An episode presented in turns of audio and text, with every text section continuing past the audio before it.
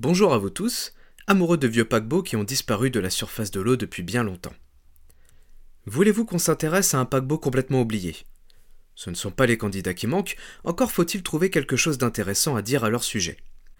Bon, dans ce cas, en voici un, le France. Oh non, pas celui qu'on connaît presque tous et qui fut le dernier transatlantique français injustement vendu en 74. Non, non, il y en a eu un autre avant lui à porter le nom de France. Ce fut d'ailleurs le seul paquebot français à quatre cheminées. Afin de découvrir ensemble le grand luxe du France, il nous faut remonter le temps jusqu'en 1912. Alors, enfilez votre plus belle tenue, raffinement et coquetterie sont de mise à bord de France. Afin de mieux comprendre le contexte de l'arrivée du France en 1912, il est important de refaire un point sur la riche histoire de la Transat, ou Compagnie Générale Transatlantique, ou encore la French Line. Je vais essayer de rester simple et concis et de vulgariser un peu tout ça, mais son histoire est très riche. Au début des années 1900, la CGT, pour Compagnie Générale Transatlantique, n'est plus compétitive. Sa flotte est vieille, dépassée par les compagnies allemandes, comme tout le monde. Jusque-là, je ne vous apprends rien. Le plus embêtant, c'est qu'à sa tête se trouve Eugène Perrer, âgé de 70 ans, dont la santé décline profondément. On le dit aveugle et sourd, et il devient manifestement sénile. Pour autant, il ne se retire pas et semble peu concerné, ou alors il ne réalise pas que la compagnie doit réagir. Il est finalement évincé en 1904 pour le plus grand bien de leur transat, qui, sous l'impulsion du nouveau président Jules Charles Roux, va connaître un grand vent de fraîcheur et revenir sur le devant de la scène en grande pompe, avec la mise en service en 1906 de la Provence. Ses proportions restent loin démonstralement, 190 mètres pour la Provence, 208 pour le Deutschland par exemple, mais ces dimensions sont dictées par celles de son port d'attache, le Havre. Il faudra attendre les années 30 et l'arrivée du Normandie pour que le port soit modifié et agrandi. Toujours est-il qu'à sa mise en service, ces puissantes turbines à vapeur battent le Deutschland de 4 heures, ravissant le ruban bleu et de ce fait attirent à son bord de la riche clientèle américaine. Les équipements sont cossus, on installe des télégraphes sans fil sur le bateau pour communiquer avec la terre ferme. Sur la Provence, on lance même l'impression d'un journal à bord nommé L'Atlantique, une première sur un paquebot permettant à tous de lire les nouvelles fraîches chaque jour. Son statut d'entreprise compétitive étant rétabli, il faut maintenant l'affirmer. C'est alors qu'on met à l'étude un paquebot 4 cheminées, symbolisant la puissance mais aussi la modernité. Sa construction est confiée au chantier de Penwet à Saint-Nazaire en 1910, et le projet porte alors le nom de la Picardie. On le changera pour France peu de temps avant la fin du chantier. Il est alors le deuxième paquebot à porter ce nom, le premier était un bateau à aube, de la Transat bien sûr, mis en service en 1865 et qu'on vient tout juste de ferrailler. Le France aura la mission d'être l'ambassadeur du luxe, de la gastronomie et du savoir-vivre à la française sur l'Atlantique. Rien que ça. Jules Charleroux laisse de côté la course à la vitesse qu'il juge trop coûteuse. Il décide de se concentrer sur le luxe et le confort de ses passagers. Et avec le France, il va placer la barre très très haute, à un niveau jamais atteint sur un transatlantique français. Ses proportions restent en dessous de ses concurrents, 217 mètres de long, en comparaison le Lusitania en faisait 240 et le Titanic 270. 24 000 tonneaux pour le France, 46 000 chez le Titanic et 31 000 pour le Lusitania. Il possède 8 ponts, pouvant ainsi accueillir 2020 passagers et 600 membres d'équipage. C'est très en dessous des autres compagnies, oui, mais le France se rattrapera ailleurs. Sa décoration sera grand siècle, Comprenez par là tout ce qui fait la renommée des châteaux français tels que Versailles. D'ailleurs, on lui donnera le surnom de Versailles des mers ou Château de l'Atlantique. Allez, découvrons ensemble l'intérieur car c'est ce qui fera sa renommée. Le France est un véritable dédale dans lequel il peut être facile de s'y perdre. Mais si vous embarquez en première classe, vous arrivez par un magnifique vestibule ovale surmonté d'un dôme de verre en ferronnerie finement ouvragée supporté par une colonnade. Un escalier descend pour desservir les points inférieurs. Sa rampe est elle aussi en fer forgé. Dans cette cage d'escalier trône fièrement dans une niche une statue en bronze de la France par Nelson. C'est dans ce vestibule qu'un maître d'hôtel sera là pour vous guider et vous accompagner jusqu'à votre cabine. Pour loger les passagers de première classe, le France dispose de 207 cabines dites de première classe et 51 de première classe dites mixtes. Lit en cuivre, pas de lit superposé. En fonction du nombre de personnes à loger, il y a aussi des canapés convertibles. Certaines possèdent deux lits doubles, ou bien un double, un lit simple, ou bien deux lits simples, bref, il y en a pour tout le monde. Les décorations évoquent des thèmes champêtres. Pour la première fois sur un paquebot, les cloisons entre cabines ne sont pas en bois mais en fibrociment, pour une meilleure isolation. Bien sûr, des panneaux de bois viennent se fixer dessus. La plupart des cabines sont équipées d'une salle de toilette, un WC, et la compagnie précise à ses voyageurs que toutes les cabines disposent d'une horloge. Cela peut vous faire prêter à sourire ou vous paraître anecdotique aujourd'hui, mais en ces temps, les montres étaient des bijoux de luxe. L'horlogerie en général était quelque chose de très coûteux. Parmi ces cabines de première classe, on trouve 4 appartements de luxe dont un dit de grand luxe. C'est une première sur un paquebot transatlantique. On trouvait des suites bien sûr, mais jamais d'appartements. L'appartement de grand luxe mesurait tout de même 20 mètres de long et pouvait accueillir 6 personnes. On y entre par une antichambre desservant la salle de bain et le WC, mais aussi une chambre décorée dans le style directoire et un vaste salon de style Louis XIV. L'appartement comporte également un salon et une salle à manger aux cloisons faites en loupe de frêne dans un style empire. Puis, une dernière chambre de style Louis XVI qui, elle, comporte sa propre salle de bain et son toilette. Cet appartement était conçu pour vous faire vivre, le temps d'une traversée, comme si vous étiez dans un château de Touraine. Les appartements de luxe sont décrits comme légèrement moins riches, mais tout de même. On y trouve une chambre décorée elle aussi dans le style Louis XVI, un salon directoire, un autre salon Louis XV, etc. Sans oublier bien sûr que ces appartements disposent d'un monde plat si jamais vous ne souhaitez pas quitter votre petit château pour vous mêler au petit peuple dans le restaurant. Descendons à présent d'ailleurs dans la salle à manger de première classe. Oh, si vous préférez, vous pouvez emprunter l'ascenseur bien sûr, évidemment, comme tout grand paquebot de ces belles années, il y en a un. Mais, entre nous, ce serait dommage de ne pas emprunter le grand escalier central du paquebot.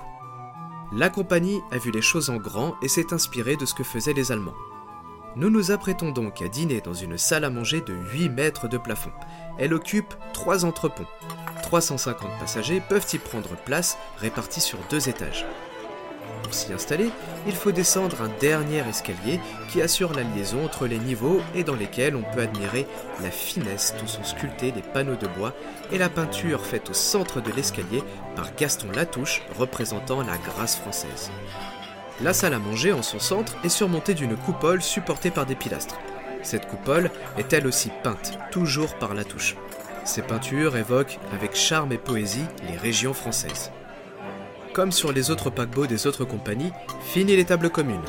La CGT choisit des tables pour 4, 6 ou même 10 personnes, carrées et rondes, réparties dans la salle à manger. C'est plus intime. Le repas étant terminé, remontons sur le pont A. Celui-ci comporte une succession de salons rappelant les suites des salles des châteaux, avec meubles et dorures à profusion. On y trouve entre autres un salon mixte de style Régence aux panneaux de lambris vert et doré, colonnes de marbre rose quatre magnifiques tapisseries de la savonnerie représentant des sujets de marine et évidemment nous sommes en mer. Des fauteuils recouverts de cuir ou de velours, table de jeu, bureau d'écriture et dans un coin du salon, un piano à queue, rien que ça. À l'arrière, le fumoir ou salon mauresque. Les murs sont recouverts de mosaïques fleuries d'arabesques et de panneaux de bois. La particularité de ce fumoir, eh bien, la compagnie a fait installer une fontaine en marbre d'où coule une eau fraîche afin que les fumeurs puissent se désaltérer. Contre le mur au-dessus de cette source, une gravure de l'Algérie, département français à l'époque, réalisée par l'artiste Pierre-Marie Poisson. Au bout d'une galerie située à l'avant du paquebot, on peut découvrir le grand salon de première classe, appelé aussi salon de conversation. Colonne cannelée, chapiteau corinthien, dôme surmonté d'une coupole en verre, fenêtres de chaque côté, moquette bleu roi au sol, fauteuil bergère en velours de gêne, et au bout de la pièce, une cheminée au-dessus de laquelle trône fièrement Louis XIV en costume de sacre, peint par Hyacinthe Rigaud. Oh, mais rassurez-vous, c'est une copie. L'original est au Louvre, voyons. Toujours est-il que. ça en jette. Sur des panneaux de chaque côté de la toile, on y voit quatre portraits la princesse de la Tour du Pin, Madame de Maintenon, Henriette d'Angleterre et la duchesse de Bourgogne. On ne pouvait évoquer mieux le siècle du grand roi. De l'autre côté de la pièce, face au tableau de Rigaud, un autre portrait de Louis XIV pendant une partie de chasse à cour, peint par van der Meulen, dont l'original est au château de Versailles. ce salon sera vite appelé bien sûr Salon Louis XIV. Pour ceux d'entre nous qui souhaitent passer la traversée en se réfugiant dans la lecture, une sublime bibliothèque de style Régence est là pour les accueillir. Son lambris donnera l'impression au lecteur d'être dans l'intimité du Trianon. À l'arrière, on y trouve un café-terrasse bien sûr, dont on peut descendre les vitres pour profiter du grand air si le temps est clément. Les enfants n'ont pas été oubliés, bien au contraire. La French Line leur a réservé deux pièces. L'une est une salle de jeu, à l'opposé du grand salon, sur le pont des embarcations. Un petit théâtre permet des représentations de guignols tous les jours. Et enfin, ils ont leur propre salle à manger, rattachée à la salle à manger principale.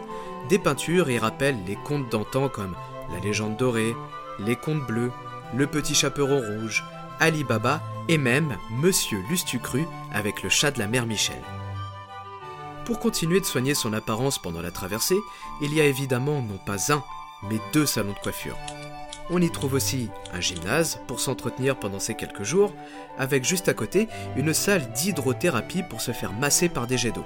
Mais aussi un fleuriste qui peut vous vendre des bibelots en tout genre et surtout des cartes postales à l'effigie du paquebot. Mais si vous êtes plutôt moderne et que vous disposez de peu de temps pour écrire une carte, le France est équipé d'une salle radio où un opérateur pourra télégraphier votre message à un proche. Ce service reste payant, il va sans dire. Les aménagements des secondes classes n'ont pas été bâclés non plus, et la compagnie fait savoir qu'ils correspondent à ceux des premières sur d'autres paquebots. Ainsi, les cabines sont spacieuses. Si toutes ne disposent pas de salle de bain, les salles de bain communes se comptent en nombre et sont bien réparties sur les ponts, de sorte que les passagers n'ont pas à traverser tout le paquebot pour en trouver leur salle à manger dans un style régence et communique avec le salon des secondes classes et le fumoir. Les sièges sont en velours gris, enveloppant, et s'harmonisent avec les décorations, certes moins opulentes qu'en première, mais tout aussi soignées. Même si la France ne connaît pas de gros flux migratoires, comme c'est le cas de l'autre côté de la Manche, on y trouve tout de même une troisième classe pour les passagers les moins aisés souhaitant traverser l'Atlantique. On y trouve alors des cabines de 4, 6 ou 8 couchettes, une salle à manger spacieuse, un fumoir et une buvette, tous ces espaces sont répartis entre l'avant et l'arrière du France. Et pour faire avancer ce palace flottant alors, eh bien, rien de moins que 4 hélices, 19 chaudières fournissant une puissance de 45 000 chevaux. Pas mal, n'est-ce pas, pour un navire qui n'est pas conçu pour établir un record de vitesse. Sa puissance lui permet toutefois d'atteindre les 25 nœuds de vitesse de pointe, faisant de lui le troisième navire le plus rapide sur l'Atlantique, juste derrière les lévriers de la Cunard, le Mauretania et le Lusitania. Le voyage inaugural du France a lieu le 20 avril 1912, cinq jours après le naufrage du Titanic qui fait toujours les gros titres de la presse mondiale. Le France a d'ailleurs un lien particulier avec le Titanic. En prévision de son arrivée à New York, Jean-Noël Malachard, cinéaste de l'entreprise Gaumont-Pathé, avait été envoyé pour filmer l'arrivée du France. Il avait embarqué sur le Titanic et, malheureusement, son nom figure à la liste des disparus dans la tragédie. Évidemment, certains passagers sont soucieux de monter à bord de France, et c'est normal. Mais ces derniers jours, la compagnie faisait savoir discrètement que France disposait de canaux de sauvetage en grand nombre, au point qu'il y a plus de place dans les canaux que de passagers dans le bateau. Oh Et d'ailleurs, c'était prévu tel quel dès la conception. Ce ne sont donc pas des canaux ajoutés à la hâte. Il y a foule ce matin-là sur le quai du port du Havre. France est amarrée dans le bassin de l'Eure, ses quatre belles cheminées rouges et noires brillent sous le soleil. Un orchestre joue pendant que les passagers embarquent à bord et que les grues terminent de faire descendre dans les soutes quelques 9000 livres de viande, 4500 kg de poissons, 600 douzaines d'huîtres, 15 000 kg de pommes de terre, 2300 bouteilles de champagne, 2000 de vin, 2500 de bière, et je vous épargne le reste. C'est gargantuesque, oui, mais vous ne trouverez pas meilleure table que celle du France sur l'Atlantique. On charge également le courrier pour New York, de la marchandise diverses et variées, mais dans tout ça, France emporte également une œuvre de Rodin à l'effigie de Samuel de Champlain. Le bronze est destiné à orner le phare de Crown Point dans l'état de New York. Il est 13h15, on détache les amarres, et sous l'air de la Marseillaise jouée par l'orchestre, le France, aidé des remorqueurs, s'éloigne du quai, franchit les digues et disparaît doucement à l'horizon, son panache de fumée noire au-dessus de lui. Le capitaine Léon Eugène Poncelet, à son commandement, conduit 535 passagers de première classe, 442 en seconde, 916 en troisième et 613 membres d'équipage. À bord, c'est la fête. On profite et on danse sur les airs de l'orchestre les soirs de bal. Des jeux sont mis à disposition des passagers croquets, jeux du tonneau, palais. Ainsi, le 26 avril, il arrive au port de New York après une traversée de 6 jours, 4 heures et 31 minutes. Les journalistes du New York Times notent tout le confort et les équipements modernes du France, mais ils y vantent également le luxe de son mobilier et de ses cabines et l'excellence de sa cuisine. Ils rappellent évidemment que le France dispose de plus de canaux que nécessaire et, comme il fallait s'y attendre, on demande au capitaine Poncelet s'il a aperçu des icebergs. Il répond que non. Sa route passait plus au sud que celle empruntée par le Titanic. Il n'a croisé aucune glace ni aucun débris du géant disparu. Le pari de la CGT est gagné. Le France est donc l'ambassadeur du savoir-vivre, du luxe et de la gastronomie française. Bientôt, les diplomates, hommes d'affaires, artistes et riches clients américains ne réservent leur traversée vers le vieux continent que sur le France. Rien ne saurait venir bouleverser la tranquillité de ces années.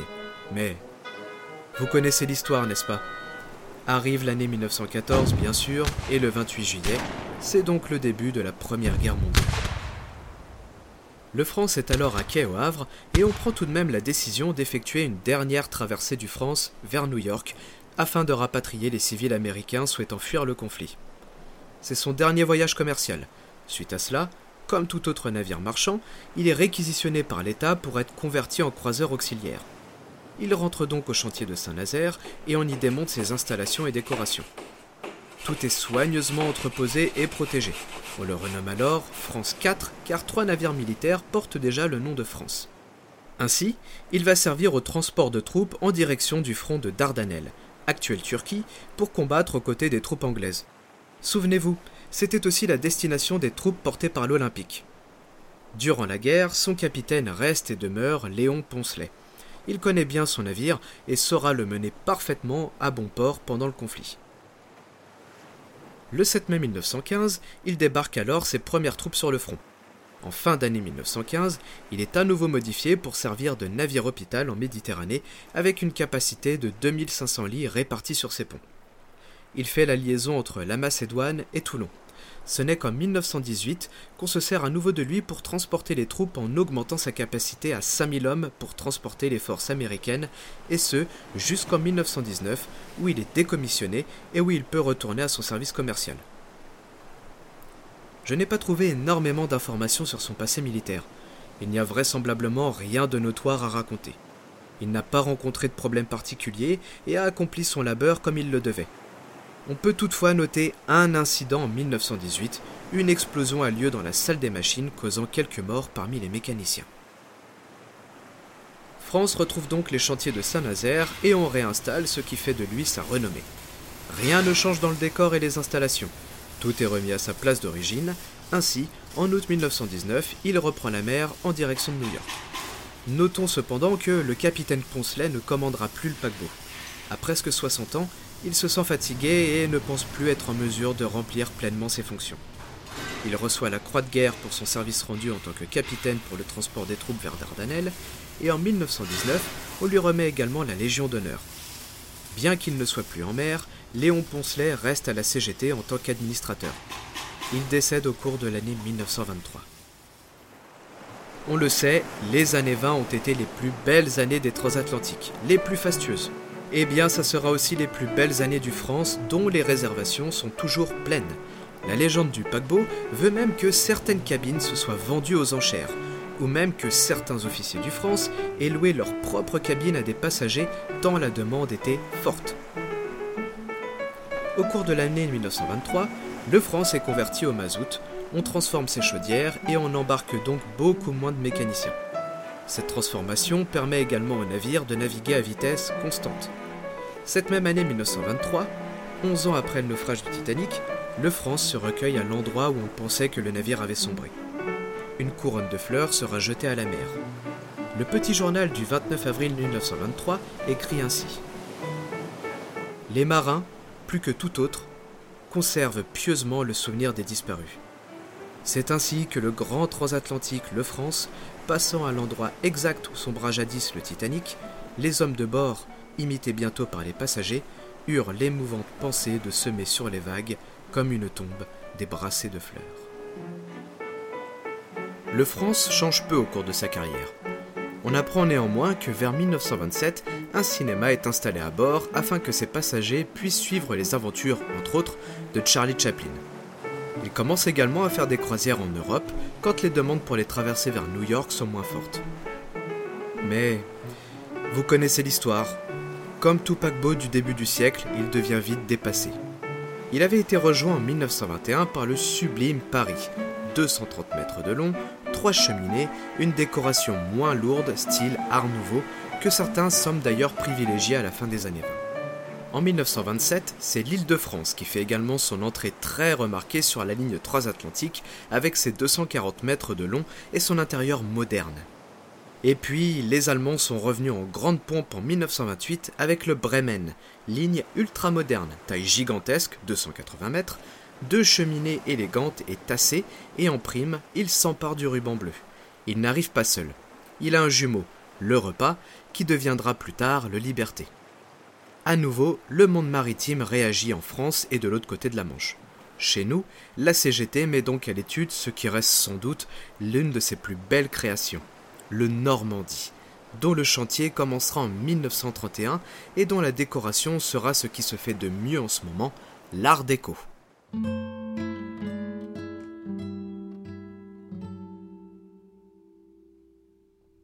En prévision de l'arrivée du Normandie, on retire donc le France du service dans l'indifférence la plus totale en 1932. Il faut se rendre à l'évidence, il est vétuste, petit, sa décoration n'attire plus grand monde et le transformer coûterait trop cher à la compagnie qui n'y voit de toute façon aucun intérêt. Il reste là, à quai au Havre jusqu'en 1934 où, fin novembre, il est vendu à des démolisseurs. Et puis, le 15 avril 1935, presque 23 ans jour pour jour après son voyage inaugural, des remorqueurs l'emmènent en direction de Dunkerque pour y être démantelés. Ainsi s'achève la belle histoire du France deuxième du nom. Il reste, je trouve, une des plus belles créations de la Transat, même si sa notoriété reste modeste aux yeux du public. Certainement vite éclipsé par l'île de France et le Normandie, puis évidemment le France troisième du nom qui fera sombrer son grand frère dans l'oubli. Néanmoins, il est certain que le France aura grandement contribué à faire de la French Line une entreprise de choix sur la ligne transatlantique, qui l'aura replacé au centre des attentions et lui aura permis de renflouer ses caisses. Anecdote intéressante. Pendant la démolition des anciens abattoirs du Havre, les ouvriers découvrent dans l'enclos à cochons des panneaux de bois et des éléments de fer forgé sous une épaisse couche de poussière. Ils viennent en fait de découvrir quelques panneaux de bois et des pilastres du salon Louis XIV, ainsi que ceux de la galerie menant au salon. La ferronnerie provient de la porte de la grande halle et des ascenseurs. Aujourd'hui, ils sont conservés aux archives de la French Line. Il y a bien des navires dont j'aimerais pouvoir arpenter les ponts, me perdre dans leurs coursives, découvrir les cabines et écouter ronronner les machines. À n'en point douter, le France fait partie de cela.